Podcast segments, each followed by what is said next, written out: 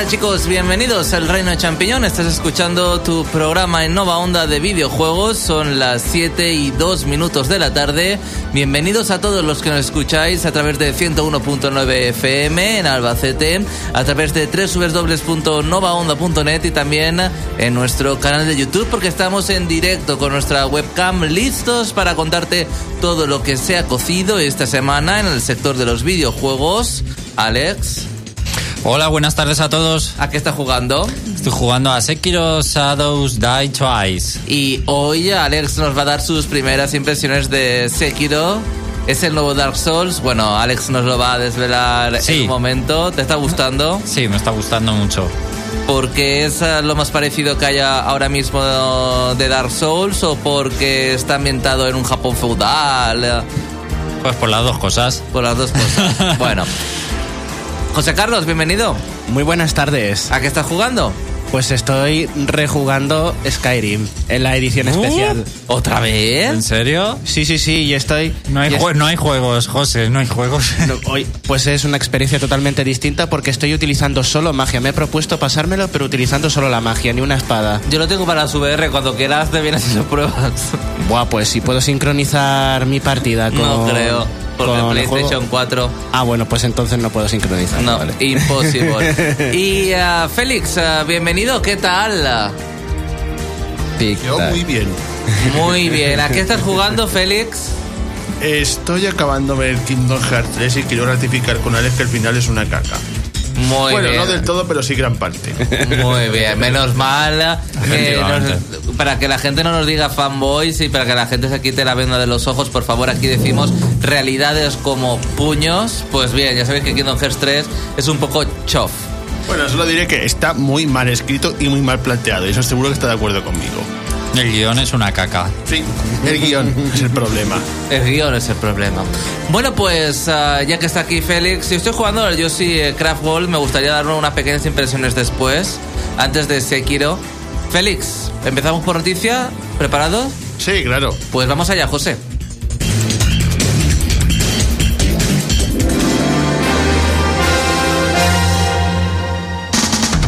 Entérate de todo que se puede en el mundo de los videojuegos. El Reino Champiñón te pone a día. Noticias.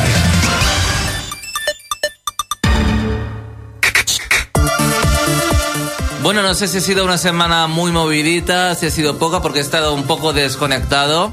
Pero, Félix, ¿alguna noticia importante que se te hayan saltado los ojos de las cuencas?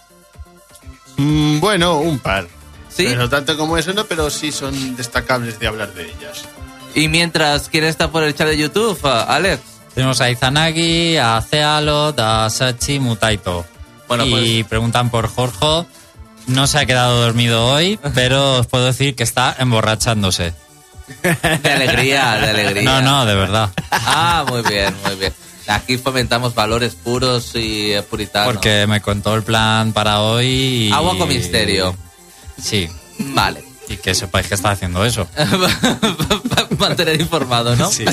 No, os- Eh, no os preocupéis. Esto es como un gran hermano, podríamos contar. Bueno, bien. ¿Qué ha pasado? A lo mejor eh, eh, despierta más interés, ¿eh?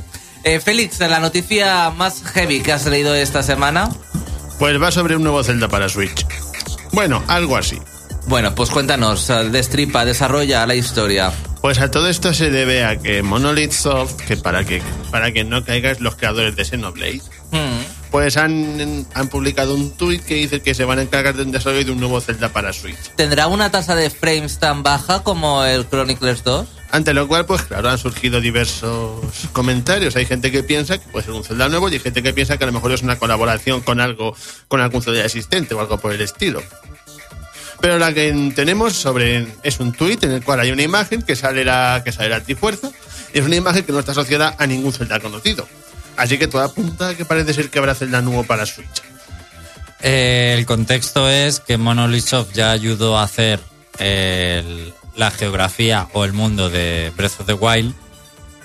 Entonces es de prever, o la gente ya está, la gente le das una, vamos, una chispita y te hace un, in- un incendio. Bueno, pero ellos también causan esa chispita, ¿eh? Entonces, eh, la gente ya está diciendo que el próximo Zelda eh, está en preparación, que está Monolith en ello y que va a ser partiendo de lo que se ha construido en Breath of the Wild, no partiendo en el escenario, sino que vamos, vamos a ver otra vez un mundo abierto como en Breath of the Wild. Pues a mí no me ha gustado nada. Pues digo que si mundo abierto conmigo que no cuenta. No empiezo a volver a jugar un juego de mundo abierto lo que me queda de vida.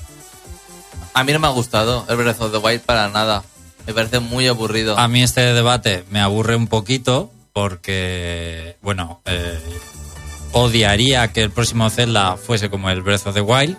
Tampoco digo nada nuevo, lo he dicho aquí un montón de veces. Yo prefiero un Zelda más clásico. Estoy empezando a aborrecer los juegos de mundo abierto. No me gustaría que Zelda, para una vez, vale, porque el juego está genial. Pero yo no quiero otro Zelda de mundo abierto. Eso es así.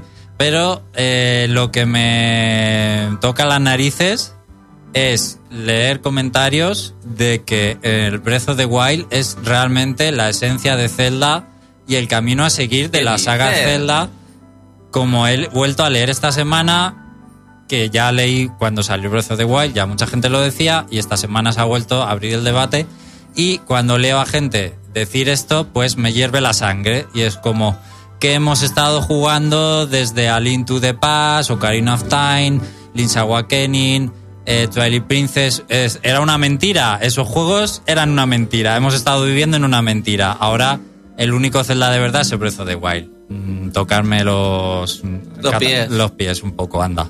Entonces, ¿qué diríamos que puede ser? Una, una colaboración con algo, quizás un DLC de Breath of the Wild, un juego completamente nuevo. Hombre, un DLC no creo que saque más para Breath of the Wild. No, yo creo que el contenido de Breath of the Wild está cerrado, eh, incluso confirmado por Nintendo. Así que si está Monolith Soft dentro, es un gran proyecto de Zelda y por tanto sí que estamos hablando del próximo Zelda. Ahora, ¿qué va a ser finalmente? Yo creo que ni siquiera podemos especular. Me gustaría. Bueno, perdón. O sea, creo favor. que realmente no podemos hacer cábalas todavía, porque es que solo ha salido una oferta de trabajo. Tampoco podemos decir más, claro, pero ahí está. Siempre sabemos que el siguiente Zelda está en preparación. Esto lo ha dicho Nintendo muchas veces. Yo apuesto por un spin-off o un juego menor. No va a ser un gran juego porque ya estamos a mitad de desarrollo de... O sea, no estamos a mitad, pero ya Nintendo Switch lleva ya un tiempo. Y con lo que es un proyecto como un juego de The Legend of Zelda, pronto no va a salir. Quizás sea para cerrar el, el tiempo de vida de Nintendo Switch, ya visto a largo tiempo, o están desarrollándolo para la siguiente generación de consolas. Madre mía, ¿por qué? Vamos a ver. Pues porque... Por, por ejemplo, la Nintendo 3DS, vale, que eh, sea como eh, Mario Maker, pero han sacado un montón de juegos de Zelda. o Yo sea- pondría la mano en el fuego que el siguiente Zelda formal sí sale en Switch. Yo creo que el siguiente gran Zelda sí llega a Switch. Vamos. Nah, Pero- el siguiente gran Sin Zelda ser que- spin-off, sin ser spin-off, ¿te refieres? Claro, el siguiente entrega principal de Zelda. Yo creo que pisa Switch. Seguro, vale. Seguro. El, si- El siguiente por lo menos. el siguiente gran Zelda que, llevará, que llegará para Switch seguramente saldrá una versión de Switch y luego otra versión para la nueva consola de Nintendo. Pues también puede ser, si es que Sí. la, es la tónica últimamente. ¿Qué están diciendo por YouTube? Bueno, Cealos dice que entiende que es muy difícil que a la mayoría le, puede, le pueda convencer un juego de mundo abierto y que prefiramos un enfoque algo más clásico. Yo, mira, tengo muchas ganas de jugar a este Zelda Indie que van a sacar en la eShop, la verdad. Es que le ha, gust- le ha gustado a todo el mundo. Sí. Lo que no me gusta mucho es cómo se mueve el personaje, dando saltetes. Ah, pero es que es la esencia de la mecánica del juego. Es un juego musical, ¿eh? No es un juego de rol. Es porque el juego es de ritmo. Ah, es de ritmo. Entonces Ah. vas como haciendo el ritmo. Claro, Ya, tú es tienes que seguir- he visto poco, ¿eh? Tienes que seguir el ritmo de la música para andar y si fallas el ritmo pierdes vida. Ah. Ahí está la gracia. O Bueno, sea, pues- que, es, que es una acción RPG musical. Mm, un musical con toques roleros. Así mejor, ¿no? Como Final Fantasy X-2. bueno, ¿qué más ha pasado, Félix? Bueno, nues- nuestra siguiente información va sobre Switch, que se ha estado alimentando un rumor que lleva años produciéndose. Esto empieza de Wall Street Journal, que publicó un artículo donde afirmaba que Nintendo iba a lanzar dos modos distintos de Switch, uno para veteranos y otro para recién llegados. El de para recién llegados sería una portátil solo portátil, que, es, que, no contaría ni, que no contaría ni con Joy-Con ni con vibración. Y la otra supuestamente sería una consola para jugadores más, según las palabras, más avezados, que mm, supuestamente tendría mayor potencia que la que hay ahora. ¿Vosotros veis una Switch, un- una Switch partida por dos? Yo creo que si eso sucediera perdería la esencia de lo que es Switch. Yo, yo no me lo compraría si realmente hicieran eso que tanto tiempo se lleva rumoreando. Yo no lo veo. Yo tampoco. Ya, vamos a ver, una Nintendo Switch un poco más potente va a salir como ni un Nintendo 3DS que no ha servido para nada realmente. O Ahora la cuatro juegos mal contados, la pero Xbox bueno. One X también y la PlayStation 4 Pro. O sea que la, ¿La tendencia... Las Ajá. revisiones pro, las revisiones pro de la Play 4 y de Xbox One, o sea que no lo no creo que llegue este año, de todas formas. Las revisiones pro. em, A ver, en realidad tampoco me sorprendería si sucede. A ver, sobre todo con Nintendo, Game Boy Advance SP, Nintendo DSi. Bueno, pero de todas formas eh, tampoco ahora- mejora demasiado porque tú puedes, si no sacan algún juego exclusivo para esa consola y eh, la venden como un Nintendo 3DS eh, metiéndote para los ojos y después es como una Nintendo 3DS normal porque no sacan juegos, pues muy bien. Pero al final es como la Play 4 Pro, no es necesaria, pero el que quiera se, lo com- se la compra y ya está. Hombre, ya, por supuesto. Y los juegos irán mejor. Simplemente los juegos van, van a ir a 60 sin recortes y con mejoras gráficas. Aunque teniendo en cuenta que Nintendo ahora ya no tiene sobremesa y portátil, que le gustaba segmentar el mercado o incluso dentro de la 3DS, tuvimos el modelo 2DS, que era como mucho más barato para crear un modelo súper económico y más para los niños pequeños. Sí. Ahora que Nintendo solo tenga un modelo de consola y de esa consola un modelo, es, es raro en Nintendo, así que en realidad no sería de extrañar que este año o el siguiente empezaran a, a sacar modelos diferentes. Pues así a lo tonto yo me fui a la 2DS y a la 3DS. ¿Por qué?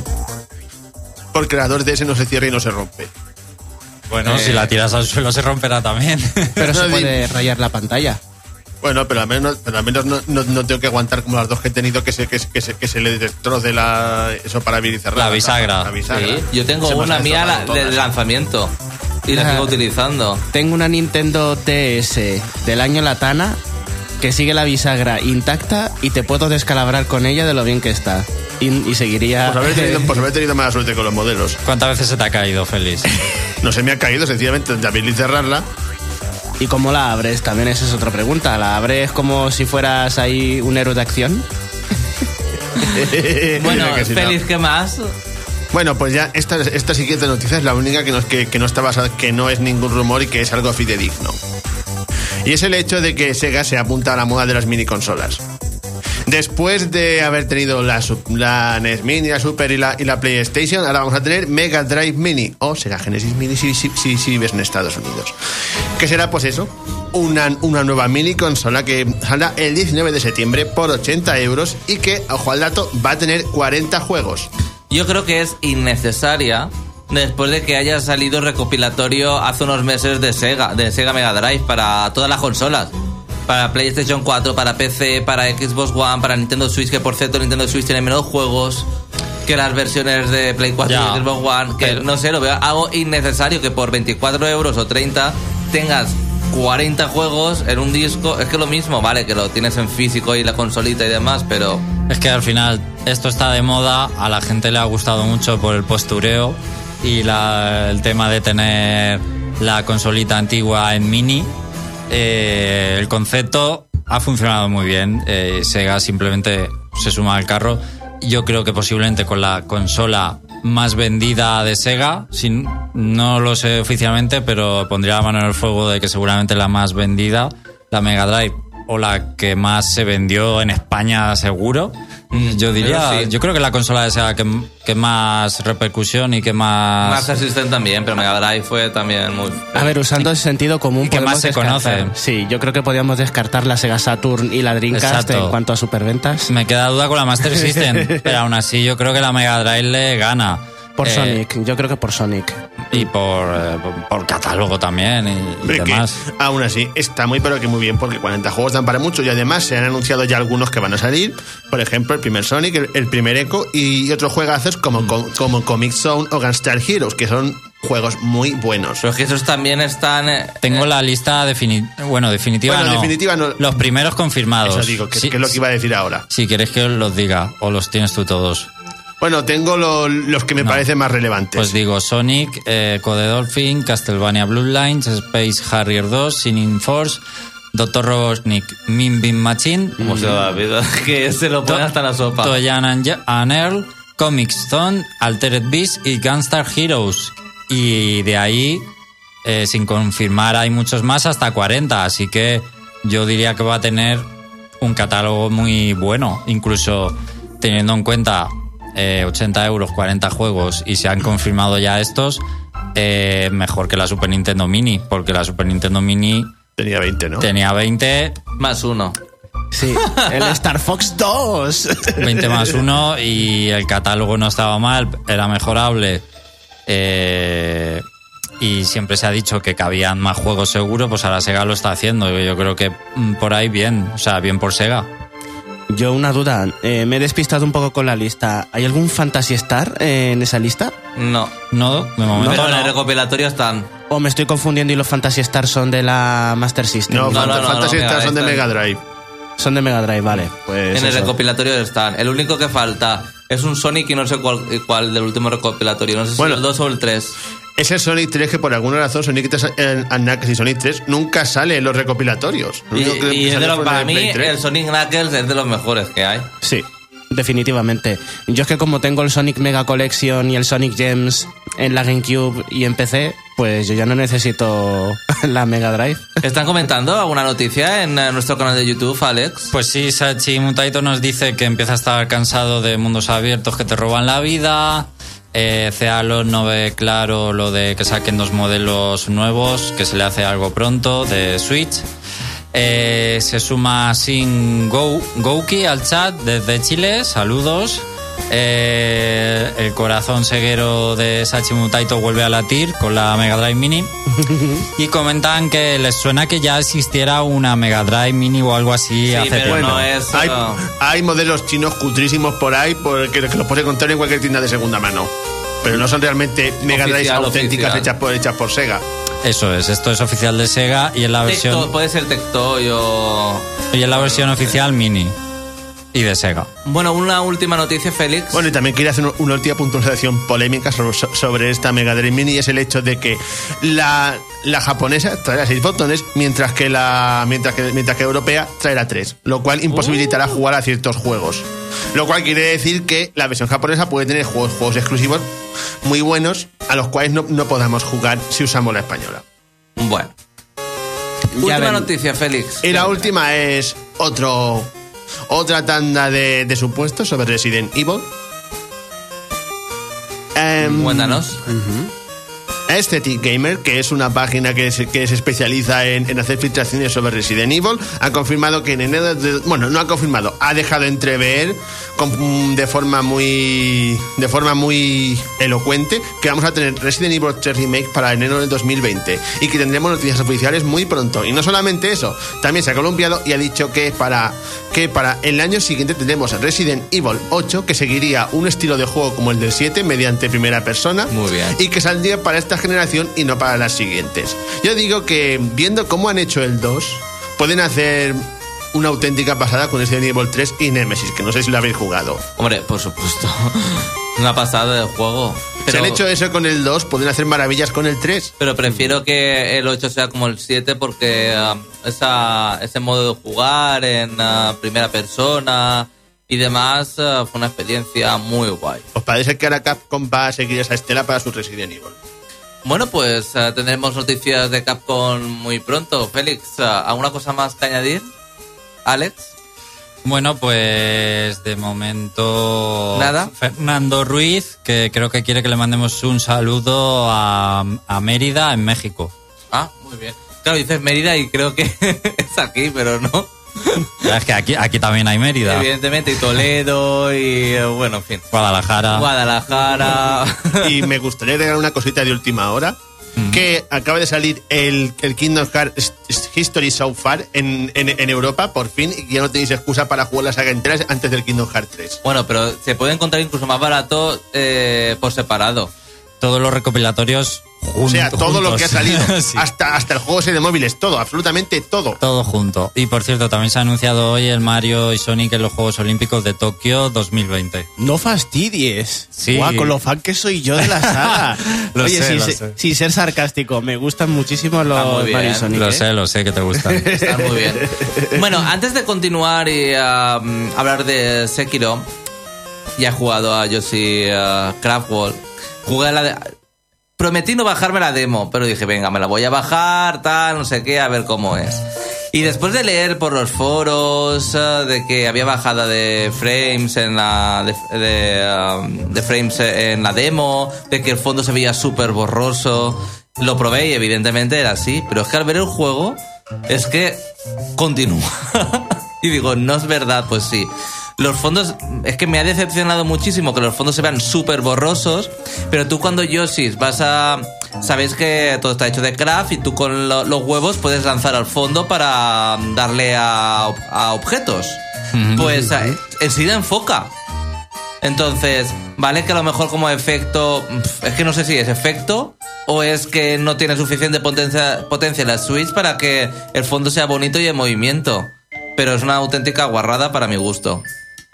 Porque tú cuando enfocas, cuando vas a echar el, el huevo, se enfoca todo el fondo. ¿Sabes? Siempre en la zona donde está, evidentemente, si hay alguna cosa que puedas golpear. Pues ahí estará el truco, como tiene que quedarse quieto Yoshi, pues... Y después eh, la, mm, la tasa de frames por segundos también me ha decepcionado muchísimo.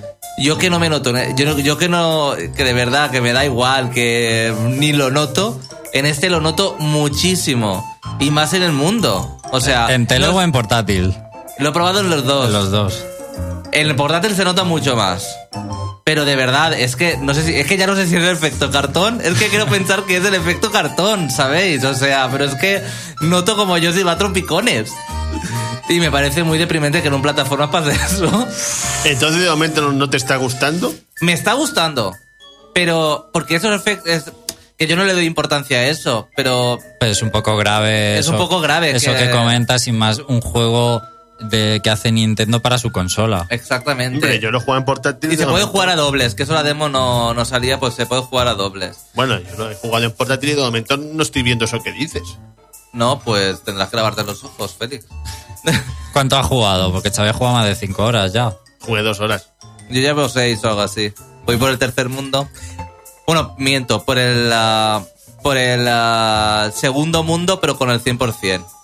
Tengo que decir que el juego es muy fácil, pero si quieres conseguir todas las flores, todas las monedas, ah, incluso el modo reverso que es encontrar los puchi, eh, te va a costar bastante. Incluso se añaden misiones secundarias que tienes que ayudar a los robots a encontrar ciertos objetos en un escenario. Y es que te obliga a jugar mil veces un escenario hasta que lo aborreces. Entonces me estoy saturando ya un poco y voy por el segundo mundo. Creo Pero que ¿por debería avanzar. Igual no tienes que hacer el 100% ¿sabes? para avanzar. Pero bueno, es lo que noto. Félix, no- eh, cuando estés en el mapa del mundo, fíjate bien. Cómo va un poco a... No va ni a 30 frames, o va a 30, no sé, es que tampoco sé diferenciarlo. Pero se nota que va, mu- que va un poco ralentizado el juego. En el juego en sí no se nota tanto. Pero cuando es en el mapa se nota muchísimo y los fondos, de verdad, o sea, que sí, que difuminados queda bien. Pero no sé, A mí me parece más bonito el Bully World ahora mismo de lo que he visto. El de. uh, el, El de, lana. el de lana. Sí. A mí me parece más bonito Crafted World porque como yo... Qué bonito. Y incluso hay una, hay, hay una fase eh, dedicada a la lana. En Ah. plan. Homenaje. para homenaje. Que yo ya he llegado, ¿eh? A lo mejor hay más, pero. Que yo como soy más mañoso y me gustaba mucho en el cole hacer manualidades con cartulina, cartón, todo esto pues me hace, pues eso, aparte de una regresión mental, pues de decir, oye, pues si me pongo seguramente pueda hacer un nivel de Yoshi Crafted World Tam- igualito. también se hubiesen podido esmerar un poco más, porque puedes elegir un- el color de tu Yoshi. Ahí ya por el rojo, el amarillo, el verde, y se hubiesen podido esperar un poquito más en cuanto a la jugabilidad, porque cada Yoshi hubiese podido tener como una habilidad especial o tal. No, todos tienen la misma habil- habilidad. Y se puede hacer incluso más fácil porque tú vas consiguiendo monedas y esas monedas puedes eh, comprar eh, como disfraces que te dan como más toques, o sea, más vida. Sí, Entonces se hace más fácil, aparte de que haya en modo fácil. también. Hay modo fácil y difícil. Yo lo que digo es, viendo que modo normal es fácil, como será el modo relajado. Es, es invencible o Es algo. que ni lo he probado, es que ya directamente he ido al otro. No te puedes caer por los abismos y no puedes perder vidas. Eso es lo que tiene el modo relajado. Entonces es como el, como, como el juego ese de Kirby de hilos, ¿no? Que no podías morir. Claro, pero como es En opcional, el 3DS sí que puedes. Ah, Con el modo ¿puedes? con el modo diabólico sí. El de Kirby de 3D, oye, pues me lo tengo que pillar. Si puedes morir, me lo pillo. No, no, pero no vale la pena, ya te lo digo. Ah, vale. Prefiero jugarlo en Wii, se lo estaba comentando ah, anteriormente a Alex. Y ya para finalizar, bueno, el juego es ah, está guay, o sea, es bonito y, ah, y se puede jugar aunque la tasa de frame no sea la más idónea, pero es divertido y yo lo recomiendo. Ahora sí, me da rabia que sea un lanzamiento de Nintendo del mes, porque es que no cumple las expectativas, yo creo, de lo que la gente espera para comprar una Switch. Pues ese juego no se la van a comprar. Espero, vamos. Hombre, los Yoshi nunca han sido así, quitando, quitando el de Super Nintendo, nunca han sido en plan obras maestras que todo el mundo las quiere. No, eh, Es básicamente como Kirby, sale un Kirby mejor que los Isla, lo- mejor que los Islas de 3DS y DS son. Eso sí, sin duda. Y en eso estoy totalmente de acuerdo. Digo que el- único Yoshi así mítico que realmente es el de Super Nintendo. Sí. Y, y parece mentira que después de tantos años no se haya podido superar. Tan, tan bueno y tan perfecto era, o a lo mejor es que tenemos ahí la nostalgia que nos está haciendo ver lo mejor de lo que es. Bueno, pues eso es lo que quiere decir de Yoshi Craft World. Nos vamos a el análisis.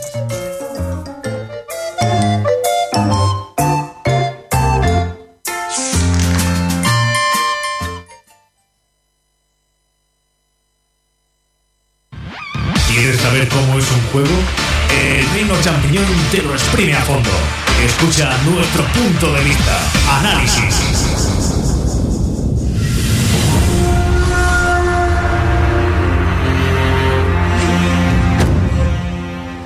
Bueno, Xavi me acaba de dejar vendido porque esto no es un análisis, ¿vale? Esto son eh, las primeras impresiones con el Sekiro Die Twice. De hecho, he pasado dos zonas, dos jefes finales y estoy en la tercera zona eh, ya en el jefe final y me queda algún- trocito también de la tercera zona. Así que por la tercera zona para completarla más o menos voy y eso es eh, lo que voy a poder opinar hoy. Eh, si queréis preguntarme algo, tanto aquí mis compañeros del estudio como la gente del chat, pues es un buen momento para dudas que tengáis o preguntas sobre el juego, ¿vale? Le pido amablemente a José Carlos que si en el chat preguntan algo sobre el juego me lo diga porque no voy a poder estar viendo el chat ahora mismo, ¿vale? Eh, de todas formas, no voy a hacer como si fuera un análisis así, muchas cosas técnicas y, y en profundidad. Es más unas sensaciones tras estas primeras horas de juego, ¿vale? Eh, tiene que quedar súper claro, por si alguien lo dudaba, que el juego es bastante jodido, ¿vale? El juego es eh, muy difícil, eh, vais a morir muchísimo. De hecho, hay un enemigo en la primera hora de juego ya que te puede sacar un poco de tus casillas y te puede, te puede llegar a cabrear ya en la primera hora de juego con, con un enemigo que, que ponen, que te revienta bien. Eh, ya hay unos cuantos más en las siguientes horas, en las primeras dos o tres horas, ya tienes una buena cantidad de, de enemigos con los que vas a dar rienda suelta a tu lengua y a tu vocabulario en insultos. Y sí, Félix. Yo quisiera preguntarte, ¿es dificultad real o es dificultad que se basa en putearte sin que tú puedas hacer nada por impedirlo? Es real. No, quiero decir, es en plan te ponen un, te ponen un bicho que, que, que usa un ataque casi imposible de esquivar que te mata de una hostia, de ese, de ese tipo de cosas. La primera vez vas a tener la sensación de que ocurre eso. Pero no. No o es algo así. que puedes esquivar con habilidad y, y Sí, saber jugar. sí. exactamente. Eres tú que eres un manta. Pero lo Pues- vas a, pues es lo que quería saber. lo vas a entender un poquito después cuando hable un poquito más del combate, ¿vale? Eh, lo que iba diciendo, las dos o tres primeras horas de juego ya hay enemigos bastante, bastante duros con los que, de hecho hay un par eh, que recuerdo perfectamente, que puedes morir eh, más de una decena de veces contra ellos. O sea, puedes estar 15, 20 muertes hasta conseguir matarlos, lo cual es una entrada al juego bastante dura. La curva de dificultad, sobre todo al principio, es altísima. Yo diría que muy, muy alta. Y me imagino que ha habido mucha gente que ha vendido el juego. Y lo digo de verdad. O sea, yo me imagino gente que no sabía exactamente bien lo que iba a encontrar y estoy totalmente convencido de que después de dos horas o tres ha ido y lo ha vendido el juego. Pongo no conozco ningún caso, pero pongo la mano en el fuego porque esto ha sucedido, porque puede llegar a ser muy frustrante. Eh, la sensación eh, que yo he tenido con el juego, y vamos a decir que yo he jugado y me he pasado al completo Dark Souls 1, Dark Souls 2 y Bloodborne, ¿vale? Por lo que he jugado mm, a los dos Dark Souls más difíciles y Bloodborne, que es eh, distinto a, a, la saga Souls también, a los Dark Souls, pero también es difícil, vamos a decir. Pues aún así, yo la sensación que he tenido al jugar al juego es como si no hubiera jugado un videojuego en mi vida, pero no de Dark Souls, sino en general. Es como si lo que, eh, estos no sé, 20, más de 20 años de experiencia jugando videojuegos, que ya se cree uno que lo sabe todo, como si no sirviera de nada, porque el, Sekiro eh, se coge, eh, se ríe en tu cara y te dice, eres un inútil y no sabes jugar videojuegos. Y esa es la sensación que he tenido yo eh, básicamente jugando Sekiro, que te ridiculiza. Es un juego que se ríe de ti y te dice, eres inútil, no sabes jugar. Eh, la típica pregunta de eh, ¿es más difícil que Dark Souls? Eh, Dark Souls sigue siendo más difícil, porque esto es un poco la pregunta del millón que se está haciendo muchísima gente. Es una pregunta muy difícil de responder y yo hasta que no me pase el juego tampoco podré responderla completamente, pero yo diría que no es un sí o un no, hay muchos matices en, esa respuesta. Eh, básicamente porque Sekiro en realidad no tiene mucho que ver con Dark Souls. Eh, un dato objetivo es que yo estoy muriendo mucho más que en Dark Souls, por ejemplo. Estoy muriendo más, pero todavía no sabría decir si eso quiere decir que es más difícil.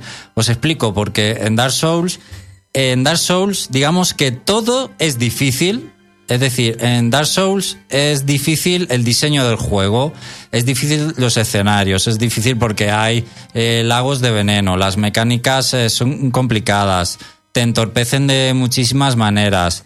Eh, aparte los enemigos, aparte trampas, que pierdes la experiencia cuando mueres. Es decir, es en Dark Souls es un poco difícil todo el diseño del juego y el conjunto es difícil.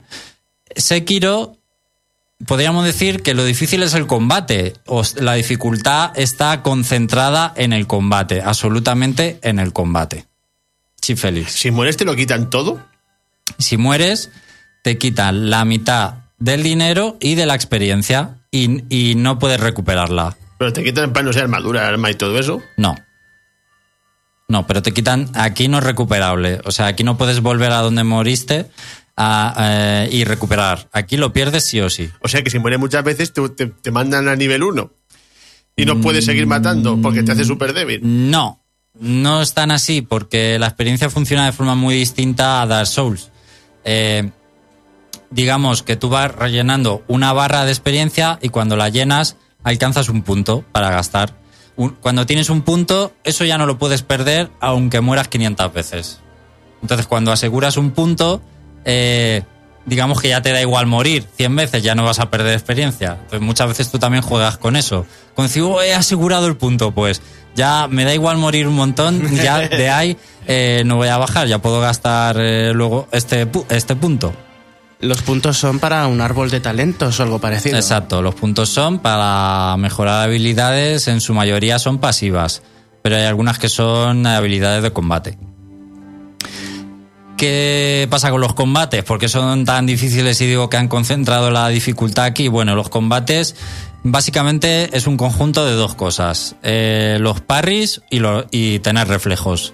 Los parries eh, me refiero a contraataques. Eh, la gente que jugamos Dark Souls ya le llamamos parry a hacer un contraataque, así que voy a... Las, las paradas de arma. Sí, exacto. Cuando diga parry me refiero a hacer un contraataque, ¿vale? Eh, ¿Qué pasa con el, juego? Si no sabes hacer parries, eh, ya te puedes retirar y entonces sí que vas a vender el juego a la tienda. Porque como no aprendas a hacer parries, eh, no haces nada en este juego. No es como en Dark Souls, que el contraataque era una de muchas opciones y de hecho yo no jugaba especialmente, nunca he jugado especialmente a hacer contraataques porque es difícil.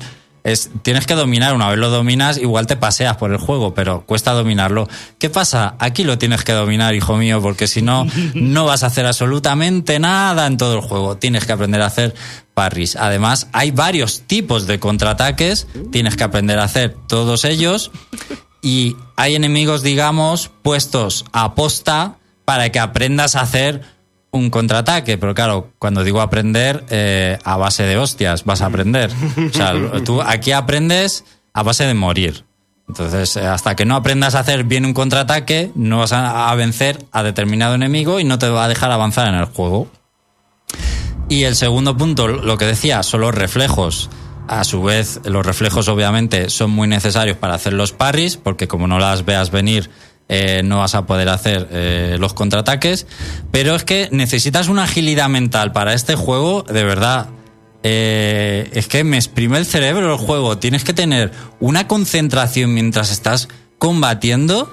Eh, eh, los combates son súper técnicos. Es que te tienes que estar fijando incluso en la posición de la espada del enemigo, en las manos, en cómo está poniendo la espada para poder hacer bien el contraataque. Porque si no, vas a hacer un contraataque que no es para ese ataque y te va a dar, y, y te va a dar igual, te va a dar la hostia igual. ¡Qué bueno, tío! Entonces, al final, esto le va a costar más a unos, a otros menos, depende de tu destreza y un poco de tus reflejos y tu agilidad mental, como digo, pero al final es como acostumbrar a tu cerebro. O sea, al principio te dan por todos lados, pero el objetivo es que al final lo veas todo. O sea, te conviertas en Neo, en Neo cuando empieza a ver Matrix, eh, que dice, lo veo. ¿No? Pues cuando, eh, ahí es cuando empiezas a ver Matrix en Sekiro, cuando empiezas a ver el Matrix de Sekiro, es cuando eh, funciona la cosa. Antes de eso te van a dar por todos lados. Pues al final el juego, eh, coger la destreza es eso, que tu cerebro ya vea el inicio del ataque y sepas rápidamente qué counter hacer y se lo claves. Y eso es lo difícil del juego. A mí me está costando un montón porque, eh, no sé, estoy ya viejo o lo que sea, pero eh, es como que no me da tiempo. A mí mi, mi, mi mente y mi y mis manos no reaccionan a tiempo. A mí me está costando bastante, la verdad. Hay gente que, que se le dará mejor esto no es para todo el mundo el juego, es que es verdad, esto es así. Hay gente que este tipo de tensión no, no le va, no le divierte o no quiere jugar para esto. Y lo que decía también, quería hacer una comparación porque eh, los combates, como digo, son muy técnicos y me ha dado la sensación mm, de que es como si fuera un juego de lucha de uno contra uno eh, en 2D, en plan el Street Fighter o uno más técnico que el Street Fighter, no sé cuál puede haber, el Blast Blue a lo mejor. Mm, Mm, Tekken también es técnico. Tekken, vale, pues, también, mm. pero es un poco 3D también. Pues es como si llevaran eso, pero a, a combates en 3D, pero bien hecho. O sea, no en jugabilidad, porque no se parece en nada a lo que es hacer combos, tal, pero sí en esa sensación de tensión de que la puedes cagar con un movimiento hacia adelante y tienes que andar con un cuidado de la hostia. O sea, esa tensión de, del nivel pro del, de los jugadores que juegan a Street Fighter, que miden al milímetro, pues es que es así. Esa sensación es la misma. Tienes que ser un pro player para, mm, para hacer bien las cosas aquí. Luego, me gustaría aclarar que hay, mm, hay jefes finales, pero en realidad lo que hay son muchos mid-boss o jefes finales intermedios. Hay gente que no les llama jefes finales intermedios, que los llama enemigos más fuertes, que resaltan, pero para mí son como como Mi- je- mini jefes. Sí, mini jefes. Para mí son como mini jefes. Hay un montón de mini jefes. No todos ellos son obligatorios, pero vale la pena porque la recompensa es muy buena si los derrotas. Eh, y son, a mí me están costando más los mini jefes de momento que los jefes. o sea, los mini jefes son pf, cada uno además de su padre y de su madre y, y se las traen. Y, y hay algunos que los tienes que vencer para continuar. Se pone una neblina en la siguiente puerta y si no lo vencen no puedes continuar. Y hay algunos muy complicados. Y sobre todo al principio de los que te enseñan a hacer cierto tipo de counter y hasta que no lo domines eh, no pasas. Y un poco volviendo a la comparación con Dark Souls, eh, eh, ¿se parece Sekiro a Dark Souls o...? Pues la verdad, el Sekiro no tiene nada que ver como juego, en cuanto a juego, jugabilidad, no tiene nada que ver con Dark Souls, pero a la vez podemos decir que, que es Dark Souls, pero por la experiencia.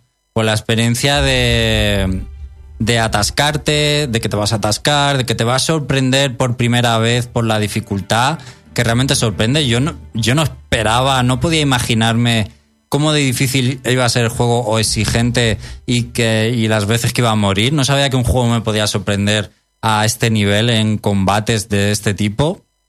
Y luego la experiencia también Dark Souls, eh, sobre todo cuan- de cuando salió el primer Dark Souls, el 1, eh, yo conozco ahora mismo tres personas muy cercanas que están jugando al juego, aparte de mí, eh, unas Jorge y estamos hablando todos los días del juego y otros dos son dos compañeros de trabajo y desde que salió el juego y lo tenemos, estamos hablando todo el, eh, todos los días hablamos del juego. Y es, un, es uno de esos juegos en los que mola muchísimo compartir la experiencia y hablar con los amigos eh, del juego. Pues estamos continuamente hablando, Buah, pues acabo de llegar a, al sacerdote este, me ha partido a la cara, me ha costado 20 intentos.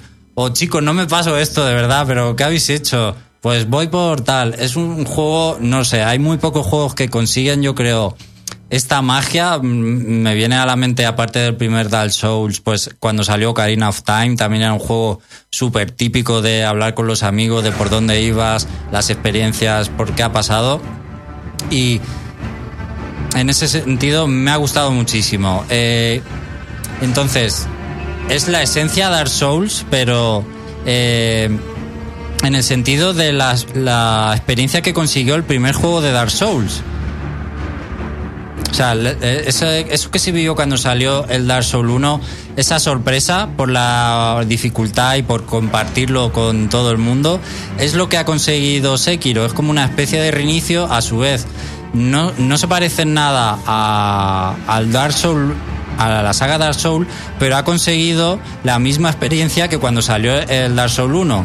Y en realidad, todos los fans de la saga hemos estado pidiendo más juegos de la saga Souls, el 2, el 3, incluso la- estamos pidiendo el Bloodborne, el Bloodborne 2 porque nos encanta, pero al final las secuelas solo han cambiado un poco la experiencia o la han mejorado, nos ha seguido dando más de lo mismo, pero todos sabemos que como el primer Dark Souls y esa sorpresa, esa originalidad, no ha habido ninguno. Pues Sekiro consigue realmente sorprender en ese sentido y por eso se lo recomiendo eh, sobre todo un montón a los que han jugado la saga Souls, porque van a volver a sorprenderse, de hecho van a volver a morir como nunca, como hacía mucho que no morían con la saga Souls y uno de los memes de, de la semana es que eh, Sekiro deja en evidencia a todos los veteranos de la saga Souls y a todos los fans. Hay un meme por ahí de Dragon Ball de eh, no sé quién es, un guerrero del espacio eh, que pone Sekiro y a- en el suelo tirado está Piccolo y pone Dark Souls Veteran. Y en el siguiente frame el guerrero del espacio destruye a Piccolo con un, con un, con una bola de energía, ¿no? Y es verdad. Y, lo, y es que ya lo he dicho al principio, me he sentido inú- inútil jugando al juego. Tal cual, es que me he sentido inútil y he jugado a, a tres juegos de la saga Souls. Yo por lo que estoy oyendo más vale que huya de esto como de la peste. Si no sabes jugar con reflejos y anticiparte al enemigo y todo eso. Si ni pues, siquiera te has podido completar ningún Dark Souls o Bueno, Bloodborne, bueno, tampoco es que lo haya intentado. pues. eh, pero algunos sí que lo has intentado y no has podido seguir. Bueno, pero es porque me da pereza ya. Subir Bueno, y todo eso. Pues seguramente no sea para ti. Es que, como he dicho, tampoco es para todo el mundo. Es. eh, eh, lo único de, de lo que te sirve jugar a Dark Souls para Sekiro es eh, que hayas eh, entrenado tu paciencia. Y tu, sí, tu paciencia y, Y la constancia. Y la constancia y que no te mine la moral el morir 50 veces. Sí, vamos, que yo me, que yo me pillo May Cry. Eh, sí. Es, es lo único para lo que te puede entrenar, porque en todo lo demás eh, os diría que no sirve prácticamente de nada. Y bueno, todavía tengo que jugar mucho más al juego para decir una opinión definitiva. A lo mejor eh, me parece más o menos difícil que Dark Souls al final. Eh, y por cierto, una curiosidad, eh, se está comentando muchísimo el jefe final de este juego. porque la gente se está quejando un montón de lo difícil que es. Dicen que es ultra complicado. Algunas personas dicen llevar 70 intentos o 50 contra el jefe final y no se lo pasan. Y la noticia curiosa del día de hoy o de ayer ha sido un jugador eh, desesperado pide ayuda a, a cambio de dinero para que le pasen el jefe final de Sekiro. Bueno, pensaba tener esa noticia hoy, pero pensé que era mejor para Flashroom.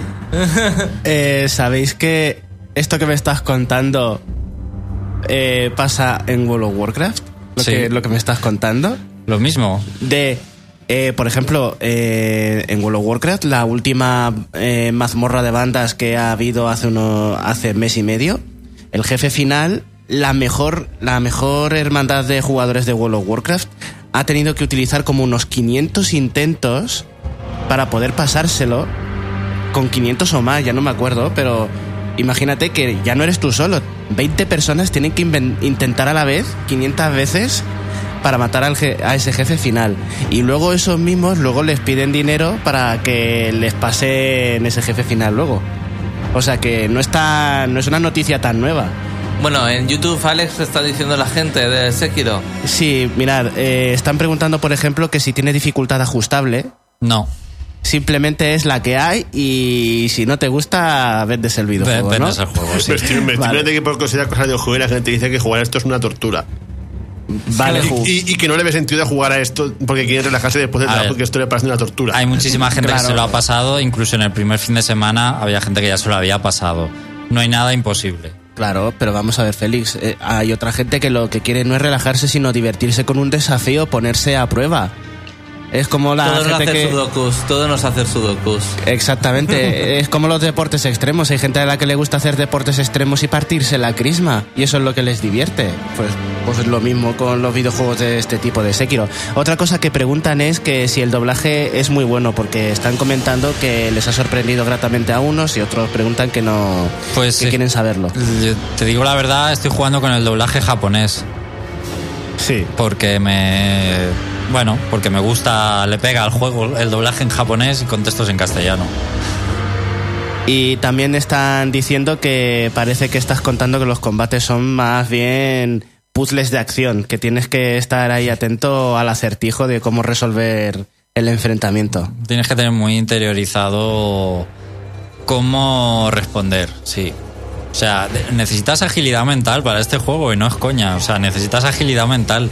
Que tú eh, eh, saber reaccionar a tiempo, si no, hasta luego.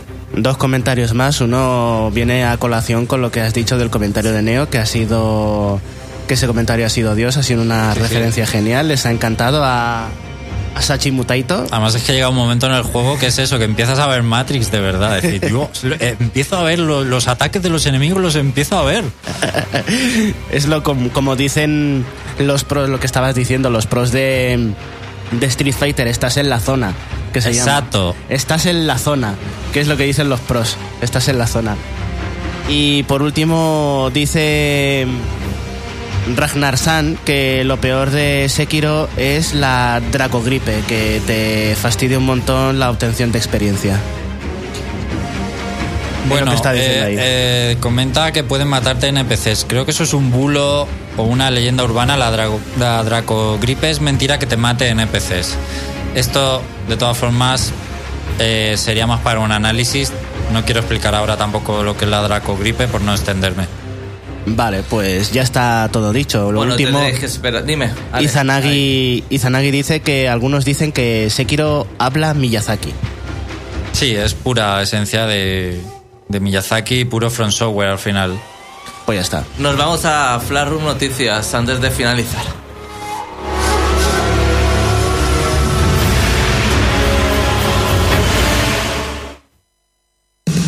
Flashroom Noticias. Que nada se nos pase por alto. Las otras noticias. Flashroom Noticias. Noticias.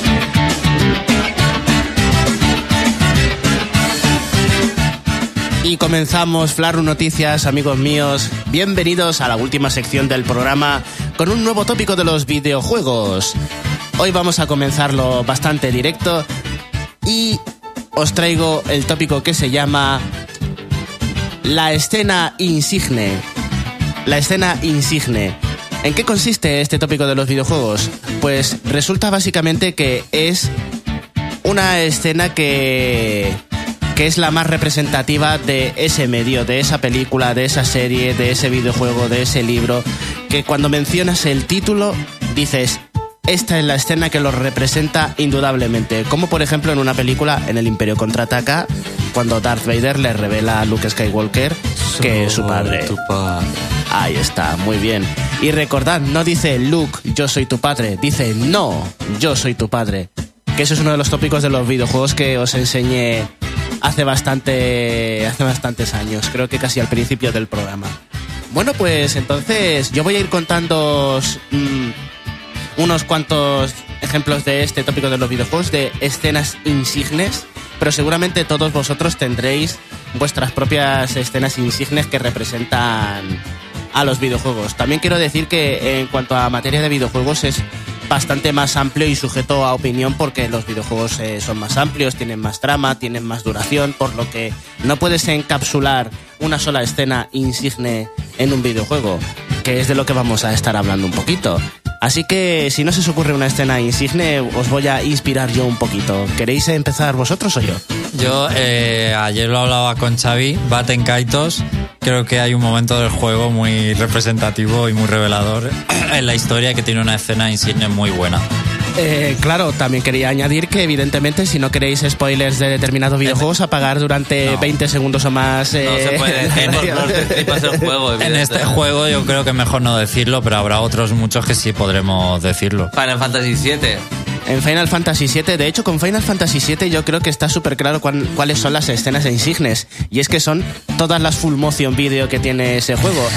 Pero precisamente porque están pensadas para que sean escenas Pero- representativas del juego. Sí, pero la de Aeris, la, La de Eris es la más.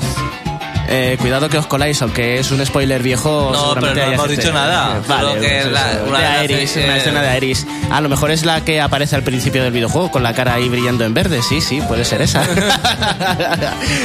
pero por ejemplo, en Final Fantasy VII, una escena insigne que está un poquito infravalorada es la escena de la moto. También. A mí me parece muy icónica porque es un cambio de jugabilidad que dices, es un juego de rol y de repente te ponen ahí Sí, pero si hablamos de Insigne, auténticamente insigne esa es que la de. Aeris. Todo el mundo que haya jugado a Final Fantasy VII le viene a la cabeza esa, esa escena. Eh, por ejemplo, yo también os contaría en Batman Arkham City, eh, aparte de que el comienzo es bastante bastante impactante, yo creo que la escena que es unánime para todo el mundo es la pelea contra Mr. Freeze. Yo creo que es uno de los momentos más representativos de Batman Arkham City.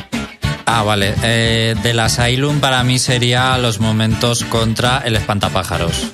La verdad es que sí, el espantapájaros es bastante representativo. Y quería, pre- quería preguntarle a Félix cuál sería su escena insigne de Persona 5, porque para mí es un juego con varios de estos momentos. Pues es que, es que no, no podría decidirme por ninguna ahora mismo. Tenía que pensarlo seriamente. Venga, yo me voy a mojar, voy a decir la lucha contra el político, que no me acuerdo cómo se llama, creo que es el quinto mundo o algo así. Eh, este senador o algo así que está súper musculado, ¿sabes cuál te digo? Sí, claro. eh, la música que suena ahí vale por todo el videojuego. O sea, vale la pena comprar el videojuego por ese momento. Es una completa pasada. Perfecto, pues yo creo que tenemos otra escena insignia ahí. Gracias por la nominación. Tengo otra. Alex. Adelante, Xavi. La de Resident Evil, cuando, uno cuando te encuentras con el primer zombie. Ah, sí, sí, sí. Que madre se está mía. comiendo a, al a piloto. un Star. Sí, sí, sí, al piloto. Si mal no recuerdo, sería el piloto. Eso es una escena insigne e inolvidable, grabada a fuego para todos los que jugaron Resident Evil 1. Muy bien. Félix, eh, tú en Battletoads, ¿recuerdas alguna escena insigne? que la tengo aquí apuntada. Sí, estamparme contra las paredes en la moto. Sí, señor, el turbotúnel. Momento inolvidable de los videojuegos, el turbotúnel de Battletoads. Muy bien.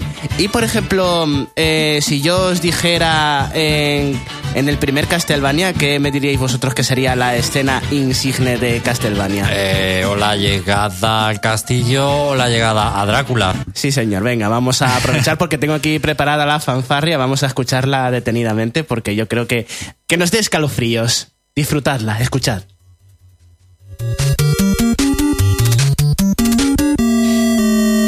El principio del juego, ¿no? Ah, sí, señor. Ahí Simon Belmont delante No del sé lo que le veis a Castlevania, la verdad. Pues Eh, que, que no- preparad los abucheos, chicos, en el chat, por favor. Un ¿Qué? buen bu ahí. que tú no has jugado, a lo mejor. Yo sí que he Evidentemente. jugado al de la NES, pero que no sé lo que le veis. Eh, pues lo, igual que los que juegan al Sekiro y dicen, no sé qué le veis a Sekiro, pues lo mismo. Ay, pues ya que hemos hablado de Yoshi, me se me ocurre una escena insigne muy chula de Yoshi's Island. Por supuesto, de Super adelante. Nintendo. Cuéntalo, cuéntalo. Cuando Kamek hace a, Bowser, a, a, a Bebé Bowser gigante con el pedazo de música que suena y que te enfrentas a Bebé Bowser con un de, de- de modo distinto, dis- disparándole huevos al fondo del escenario mientras viene a por ti. Perfecto, es una escena insigne representativísima de Yoshi's Island, por supuestísimo. Y también valdría de Super Nintendo Super Metroid, cuando Ridley roba, el- roba el te enfrentas ahí luego tienes que huir de la base que se, que, que- que se está autodestruyendo. Totalmente de acuerdo. De hecho, es tan bueno este tópico que creo que vamos a extenderlo una semana más para que los propios chicos de- del chat eh, puedan contarnos la semana que viene sus momentos insignes, porque me parece que merece muchísimo la pena. Y así nos vamos con Bayonetta. ¿Hay algún ah, momento insigne en el chat? Sí, son, pero los dejamos para la semana que viene. Rescato el chat que se puede volver a leer y los mencionamos en el siguiente Flash Room. Bueno chicos, os vemos en nuestro canal de YouTube. Ah, ya hemos preparado los juegos del mes de abril. Nos vemos chicos. Hasta luego.